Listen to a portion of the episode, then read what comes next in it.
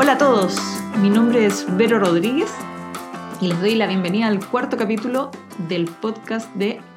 Me pasa a veces. Me encuentro grabando este capítulo en una mañana del miércoles 22 de marzo del año 2017 y estoy conversando con ustedes desde mi taller que queda en Taller Holanda, en Ñuñoa, en la ciudad de Santiago de Chile. Em, hace ya muchos días que tenía ganas de sentarme a, grabar un nuevo programa y entregarles una nueva recomendación. Eh, se me ha hecho muy difícil porque he tenido muchas distracciones y trámites y siempre está la prioridad que es trabajar. Em, pero de eso mismo quería hablar con ustedes antes de entregarles la recomendación de este capítulo. De lo que pasa cuando tenemos que trabajar y no podemos. Y, no podemos por distintas razones.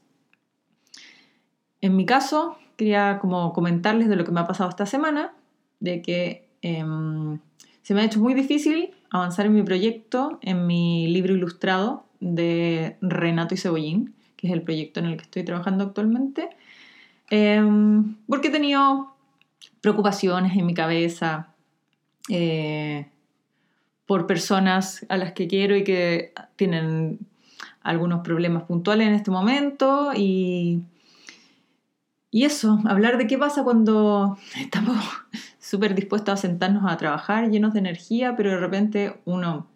llama a alguien o tiene una conversación con un amigo o un pariente y te cuenta como de que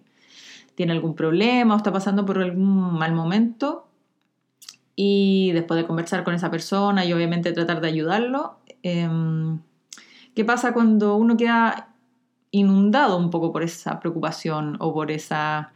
pena que te comunicó alguien o una frustración? que al, menos lo que a mí me pasa a veces con eso es que quedo súper impedida de seguir trabajando. Em, porque eso, yo creo que me quedo como súper inundada de lo que le está pasando al otro. Y al menos para mí eso es como algo que, que me impide trabajar, como que dejo de funcionar, me desconcentro, estoy muy pendiente de eso o se me van como las energías o el optimismo sobre lo que estoy haciendo, y ya me siento a trabajar y siento que, que queda poco tiempo, que no voy a alcanzar, que está quedando mal. Y, y creo que el mundo nos da una formación em, como poco útil o que nos sirve poco en esos momentos. ¿Por qué? Porque, em, nada, pues como que la cabeza sigue diciendo como ya, está bien, eh, está bien que estés preocupada o que trates de ayudar al resto, pero tenéis que trabajar, tenéis que avanzar. Eh, esto es cosa como de proponérselo y sentarse y hacer las cosas. Y, la cabeza te repite esto, ya, pues siéntate a trabajar, avanza, produce. Y por otro lado, tenéis como tu, la parte como de las emociones o lo que sientes que, que te está diciendo como, oye, ¿sabéis que estáis en un estado en que no podéis trabajar, en que, en que estáis bloqueados? Em, así como que yo hago ahí como la crítica como al, sistema este que nos enseña que es cosa de proponérselo y poder hacer y hacernos un poco sordos de repente a lo que nos pasa o estar súper desconectado de lo que estamos sintiendo. Em, y así que esto, como hoy día es miércoles, como que el lunes, el martes ha sido como un poco una pelea conmigo misma, como decirme como ya, tenéis que sentarte y trabajar y por otro lado darme cuenta que me siento a trabajar y no lo logro. Em, así que como que hoy día desperté como con una claridad de decir, ya, en verdad, si, si, no estoy pudiendo avanzar y estoy sintiéndome, qué sé yo, abrumada o angustiada o preocupada, necesito... Lo primero que necesito es dejar de sentirme así, sentirme mejor. Y, yo sé, cuando tengo como un poco de claridad para enfrentar la realidad que lo que realmente me ayuda a estar mejor es distraerme, es alegrarme, es darme tiempo para conversar con mis amigos, para sentarme a ver una película o un documental, que en este caso es lo que les quiero recomendar este día, em, o para leer un libro, o para seguir estudiando los temas que en este momento me tienen como súper interesada. Em, y eso, pues como que cuesta darse el permiso de decir, ya, antes de sentarme a trabajar y avanzar, qué es lo que debería hacer, eh, según esta estructura mental que tenemos, voy a hacer lo que realmente debería hacer, que es como preocuparme de lo que pasa, entender cómo me siento y ayudarme, em, ayudarme a estar mejor, como preocuparme de mí. Em, tengo aquí anotados mis apuntes que qué mal nos tratamos y en el fondo solo nos dedicamos a exigirnos y, no nos enseñan mucho como a cuidarnos, a escucharnos, a entendernos em, y a poner las prioridades como en el orden correcto. Yo creo que si uno es capaz de ponerse primero uno y estar bien uno, después todo va a fluir bien. El trabajo, la familia, las amistades, los proyectos. Em, así que por eso estoy aquí grabando en vez de sentarme a trabajar porque estoy segura, y lo sé y lo he constatado varias veces, que mm, si me doy el tiempo para hacer esto, que es algo que me entretiene y me motiva, y después hago la ilustración para subir a mi podcast y me doy un rato para dibujar algo como por el placer de hacerlo, estoy segura de que la tarde va a ser súper provechosa, voy a conectarme con lo que estoy haciendo y lo que estoy creando, em, y voy a, de nuevo, como a volver a un estado que me permita estar tranquila, sentirme contenta y creativa y, poder devolver eso al mundo y repartirlo. Em, y todas estas reflexiones, que son cosas que a veces siento de forma muy clara y las veo y digo, es obvio, es obvio. Primero uno tiene que preocuparse de uno estar bien y después todo fluye bien. Pero claro, cuando uno está preocupado, angustiado, uno ve el deadline o uno siente que está atrasado, como que cuesta ver esto con claridad. Así que mi invitación es como a, que ustedes trabajen o que trabajemos todos como, como una cierta flexibilidad, no solo como decir, no, es que hay que hacer esto, entonces tú deberías poder em, y estar más atentos como a entender qué nos pasa, si estamos bien, si estamos mal, como poder sentirnos mejor y para como que el día vaya fluyendo mejor y las cosas vayan resultando. Y bueno, en relación a, esto, a esto mismo que les estoy hablando y que son como mis reflexiones de la semana, em, quiero recomendarles dos documentales que, em, que me parece que hablan estas mismas cosas. Se van a dar cuenta que estoy en una etapa como de búsqueda en la que estoy como analizando ciertas como conceptos, ideas, em, que se van repitiendo una y otra vez como en los libros que estoy leyendo o en los artículos que, que comparto en, qué sé yo, en las redes sociales. El primer documental que les quiero recomendar se llama eh, The Altruism Revolution, o sea, la revolución altruista. Em, es un documental del año 2015 que si no me equivoco es francés, eh, la producción del documental. Y lo vi en Netflix, eh, al menos en el Netflix que tengo aquí disponible en Chile. Lo vi hace un par de meses y como justo pensando esta semana en todos estos temas como de, de cómo funcionar cuando uno está colapsado, lo volví a ver y me volvió a encantar y a, como a motivar, así que por eso lo quiero compartir con ustedes. Em, les voy a leer la descripción que aparece en Netflix. Dice sobre este documental que tiene cuatro estrellas y media de cinco, o sea, ha estado bien calificado. Dice, en un mundo donde el pez grande se come al chico, estos cineastas prueban que la solidaridad puede más que el éxito. ¿Ya? Em, y al final, ¿qué, plan, qué, quiere ¿qué busca plantear este documental? como que trata de, indagar en, la verdadera naturaleza del ser humano, en esta mm, imagen que se ha creado como por mucho tiempo en los últimos siglos y los estudios lo han corroborado y que en el fondo tiene que ver como con la naturaleza egoísta del ser humano, em, que desde niños como que tenemos un impulso a preocuparnos de nosotros y a querer satisfacer nuestros propios impulsos. Y lo que busca recoger en el fondo este documental y la visión de las personas que, en el fondo dirigen el documental es como indagar en qué pasa con estudios que se están haciendo actualmente que tratan de, de ver si realmente es así, o sea, si realmente es como la naturaleza del ser humano ser egoísta y como ser competitivo y, y darlo todo por sobrevivir, o si puede ser que haya algo más como en la naturaleza del ser humano y que es, si puede ser que haya algo distinto, si puede ser que,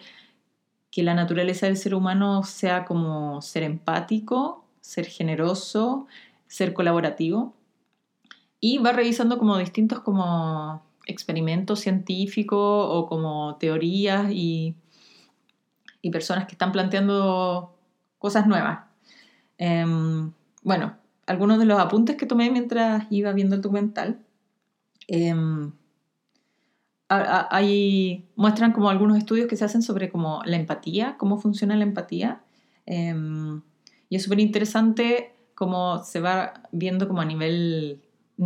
neuronal, así como escaneando el cerebro, que la empatía al final es como ser capaz de sentir lo que está sintiendo el otro. Si el otro tiene como dolor o miedo o angustia, uno a nivel cerebral, como al conectarse con la otra persona y verla, y sentir, uno es capaz de sentir eh, exactamente lo que el otro está sintiendo. Eh, y eso sería como una capacidad del ser humano y que, mm, y que parte de nosotros. y en el fondo como explorar por qué, el reportaje va explanando, por qué a veces somos capaces de ser empáticos con algunas personas y cuándo no. Y en el fondo como ahí influyen cosas como el sentirnos o no parecidos al otro o parte como del grupo del otro. Y, y, va viendo en el fondo como lo importante que es para, para mejorar el mundo en el fondo, para que tengamos unas sociedades mejores y más generosas, como ir expandiendo el círculo de los que nosotros consideramos que somos nosotros. O sea, en la medida que yo no solo me identifique como quizás con mi círculo más cercano de amigos o mi familia, sino que sea capaz de como ir generando comunidad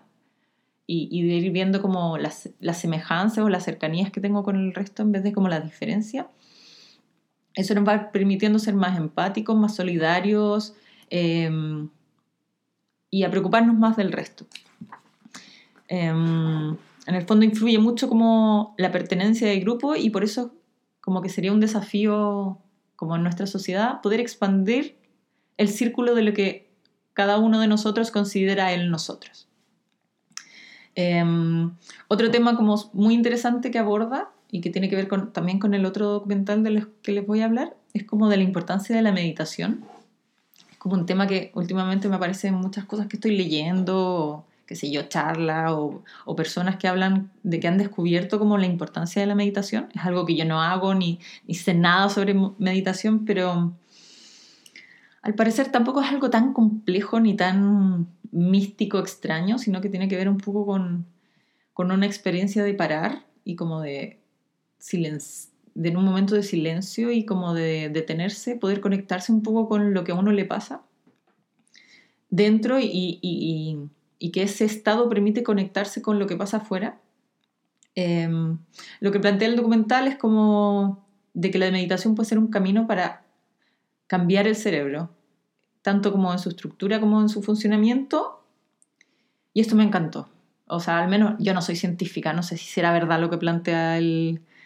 el documental, pero quiero creer que es verdad, porque em, en el fondo sale un científico que estaba haciendo como estos estudios sobre la meditación y el cerebro y lo que él plantea es que durante mucho tiempo se pensó que el cerebro era algo rígido y que en el fondo era plástico en nuestra niñez, pero como que llega una edad en que uno ya tiene el cerebro que tiene y ahí se quedó. Em, y nada, pues lo que plantea él es que con los nuevos estudios se ha ido descubriendo que todo lo contrario, que el cerebro claramente es más plástico y, cuando uno es niño y por eso es súper importante como el rol de la educación y del trabajo con los niños, pero que nada, que uno como adulto tiene todas las posibilidades de seguir como cambiando, creciendo. Em, siempre se puede seguir aprendiendo, siempre uno puede mejorar. Em, este científico plantea que como que el lema ahora de sus estudios y de como el centro de investigación que tiene es como cambia tu mente, cambia el mundo. Y nada, me encantaría que fuera mi lema y que fuera como algo que pudiéramos, en lo que pudiéramos creer y que fuera real. O sea, que en la medida que a veces uno ve el mundo y es súper desmotivante y uno siente que nunca nada va a cambiar y que estamos súper mal y que como que no hay remedio. Y aquí como que se plantea como la importancia de, de cambiar uno como para poder hacer un cambio, aunque sea muy pequeño en el mundo. Que en la medida que uno sea se aprenda a conocer, se conecte con lo que pasa, se entienda, se quiera, em, mejore, eso a la larga, de una u otra forma, va a ir como generando un cambio en el mundo. ¿Ya? Y ahí sale como un, un monje budista que antes era como, está dedicado a la investigación y ahora está, bueno, sigue participando en investigaciones científicas, pero también tiene como todo un rollo como con la meditación y con la, em, como un camino más místico de la vida. Él plantea eso, porque al final es como súper cómodo la, la, postura de mucha gente de decir, bueno, es que yo soy como soy, me tenéis que querer así, si no, yo soy así, pues, así que así me tenéis que querer falladito como soy. Y, em, y lo que él plantea es que no, porque está mal esa visión, que es como súper, que es falso y que es cómodo en el fondo decir, ah, es que yo soy así porque en verdad lo que me tocó eh, es ser así. Y él dice que no, que se puede cambiar, que la meditación es como una herramienta súper útil para ese cambio y que en el fondo mm, las experiencias que va viviendo, lo que uno va pensando y lo que uno siente, te pueden cambiar. Y de que en el fondo es, como el propósito de la vida, que, que no es como llegar al mundo y soy lo que soy, sino que es como que la vida es un viaje, que todos partimos en un lugar distinto y no sabemos a dónde vamos a llegar, pero se trata de descubrir eso, como de qué es ese proceso que vinimos a, a desarrollar y cómo vamos aprendiendo y creciendo. Y bueno, muestran como hartos casos como de trabajo de meditación con niños, como lo importante es que enseñarle a los niños como a entender las emociones, qué les pasa, qué es lo que sienten, como a conectarse con eso. Y, y cierran un poco como, al final le dan como harta importancia como la meditación como un espacio como de abrir los ojos desde mí, entender, como conectarme conmigo y que eso es lo que permite la conexión que yo tengo con el mundo. Y de ahí ser capaces de ver al resto, de ver el contexto, de ver lo que me rodea y de enfocarme en, que desde mí, como qué cambio puedo hacer quizás a través de mi trabajo o a través como de mis actividades o mis relaciones, cómo puedo generar un impacto en el resto y cómo, cómo transmitir buena onda y cosas positivas y cómo aportar. Así que, nada, como que a todos los que estén como buscando una mirada más positiva un poco sobre lo que está pasando, el mundo en el que estamos, eh, que a veces parece súper desalentador. Si ustedes son como yo y quieren creer en que, que se puede hacer una diferencia aunque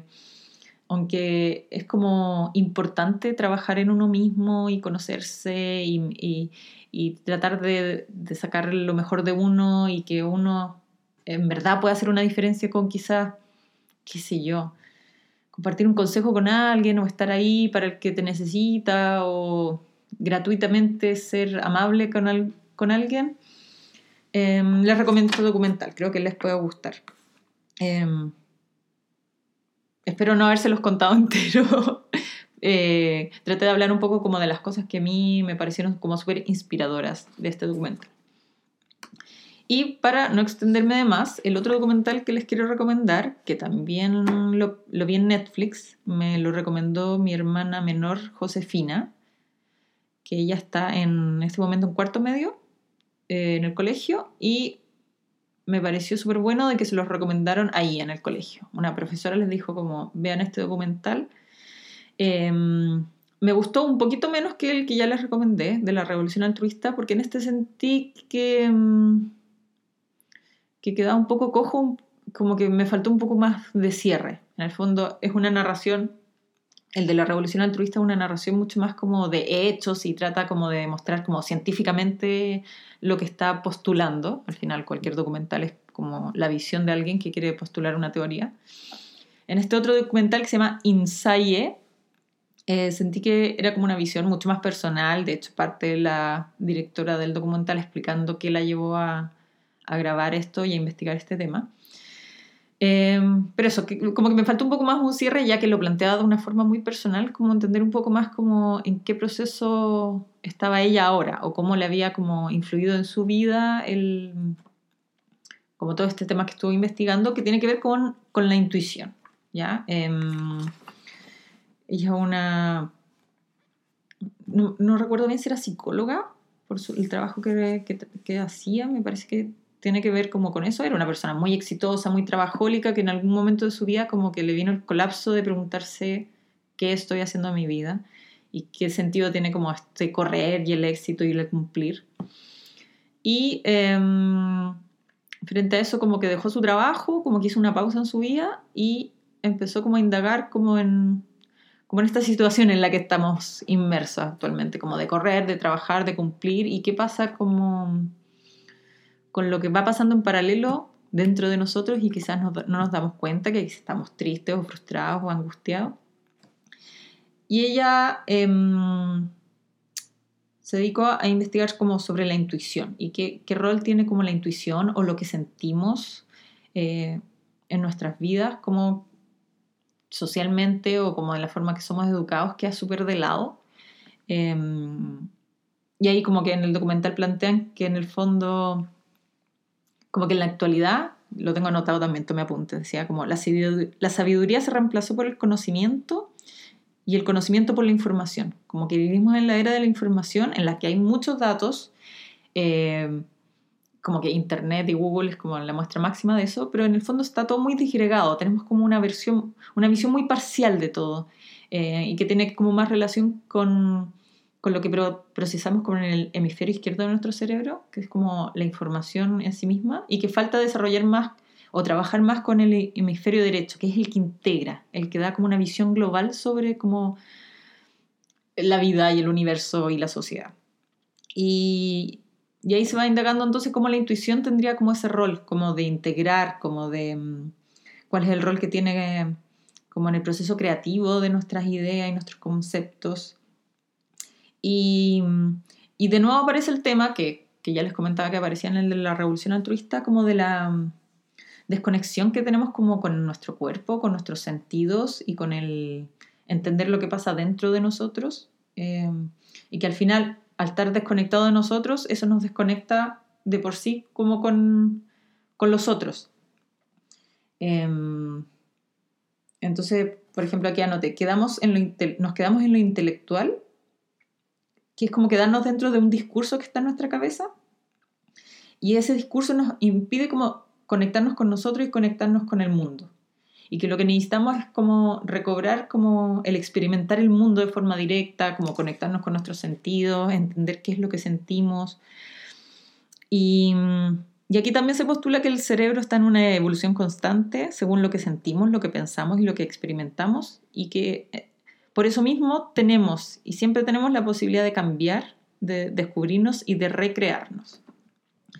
Em, como la importancia de entender lo que, lo que se aprende de cuando fallamos, ¿cachai? Como entre comillas del fracaso. Eh, habla mucho como de esta hiperconexión, como que las redes sociales y el chat y todo, y cómo eso nos, nos quita como el conectarnos con el ahora, como que dice ahí una de las personas que habla, que constantemente nos estamos perdiendo la hora, eh, que me hace mucho sentido. Eh, siempre estamos como planificando y el próximo mes y entonces el fin de semana. De hecho, como que el otro día pensaba que me daban ganas de hacer un calendario que en vez de como tener de esos como de pared que uno va sacando como el día, como 22 de marzo, 23 de marzo, 24 de marzo, tenía ganas de hacer un calendario que tuviera 356 eh, hojas 356 días tiene el año, em, y que dijera como, hoy es hoy. Y que fuera como, que todos los días uno sacara la hoja y dijera, hoy es hoy. Y em, que fuera como un reforzamiento de, ok, está bien, obviamente necesitamos conectarnos, la vida tiene múltiples requerimientos, hay que estar pendiente yo soy mamá, entonces tengo que estar pendiente del jardín de la jacinta, que si hay que ir al supermercado, em, de que si mi marido tiene una reunión, entonces va a salir más tarde, entonces cómo nos organizamos, estamos todo el día como calzando todas las cosas que hay que hacer y organizarnos y el cumpleaños de mi sobrino y qué sé yo.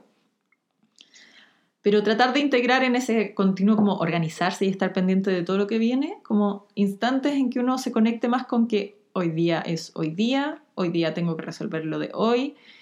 Em, en dos semanas más quizás pasa algo importante, pero voy a tener 14 días entre medio para organizar ese evento que viene. Em, y tenerle más fe como al, al hoy, al, a lo bacán que puede ser el día, a entender que si son ahora, no sé, las 12 del día, tengo muchas horas por delante de hoy día, puedo hacer muchas cosas y conectarme con el, con el presente, con lo que está pasando, con lo que le pasa al que está al lado mío y me viene a saludar. Em,